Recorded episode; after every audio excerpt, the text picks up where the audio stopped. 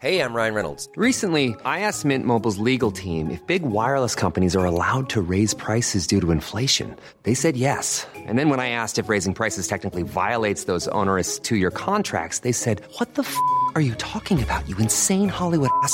So to recap, we're cutting the price of Mint Unlimited from $30 a month to just $15 a month. Give it a try at mintmobile.com slash switch. $45 upfront for three months plus taxes and fees. Promo rate for new customers for limited time. Unlimited more than 40 gigabytes per month. Slows. Full terms at mintmobile.com.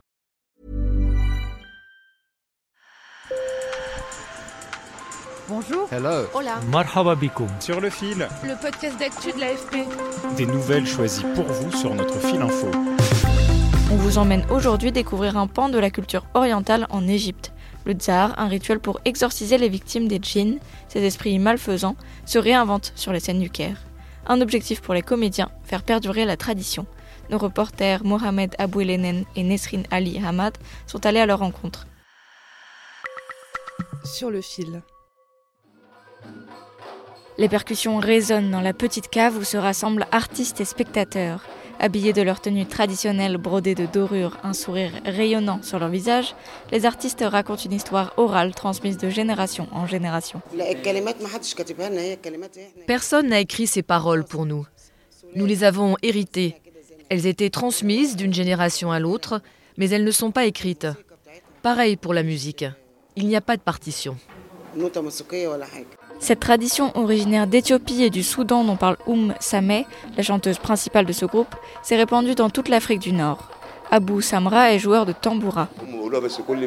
Chaque pays a son propre art en fonction de la façon dont il est introduit chez eux. Le tamboura, cette lyre à six cordes, vient d'Éthiopie.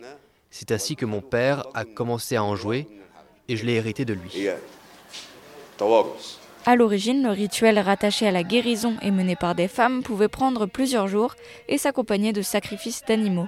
On en a gardé la dimension de libération, comme l'explique Oum Sameh. Les gens viennent pour écouter de la musique, mais traditionnellement, le art était pratiqué pour se débarrasser de l'énergie négative. Cela n'a rien à voir avec le charlatanisme ou la sorcellerie. C'est un chant spirituel. Oum Sameh a appris dès 11 ans le rituel avec sa mère et sa grand-mère. 60 ans plus tard, elle chante les mêmes mots et les mêmes airs. Mais la pratique a été mal desservie depuis par des films qui l'ont caricaturée. Elle a aussi été décriée par des religieux musulmans ou chrétiens, et les autorités voient ces traditions rurales comme arriérées. Mais le tsar est poussé par de nouvelles recrues, comme Aza Mazaher, percussionniste qui a rejoint la troupe Mazer. Le zar n'est pas ce que les gens pensent. C'est quelque chose de spirituel. C'est comme danser dans une boîte de nuit pour se libérer de l'énergie négative. C'est exactement la même chose. Au fil du spectacle, elle enchaîne les pas de danse, insufflant de l'énergie au groupe de sexagénaires. Le spectacle a évolué, devenant plus dansant et chantant, et le public est séduit. Écoutez Saïf Mohamed, étudiant et spectateur. Il y a eu une période de ma vie où j'écoutais pas de musique égyptienne. Puis lorsque j'ai commencé à écouter ce genre-là, je me suis plongé dans ce monde et j'ai découvert une nouvelle musique. Grâce aux arts, j'ai découvert cet art.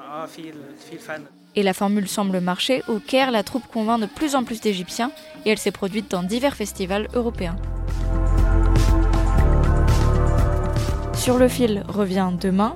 Merci de nous avoir écoutés. Si vous aimez le podcast, n'hésitez pas à mettre des étoiles dans votre application préférée. Bonne journée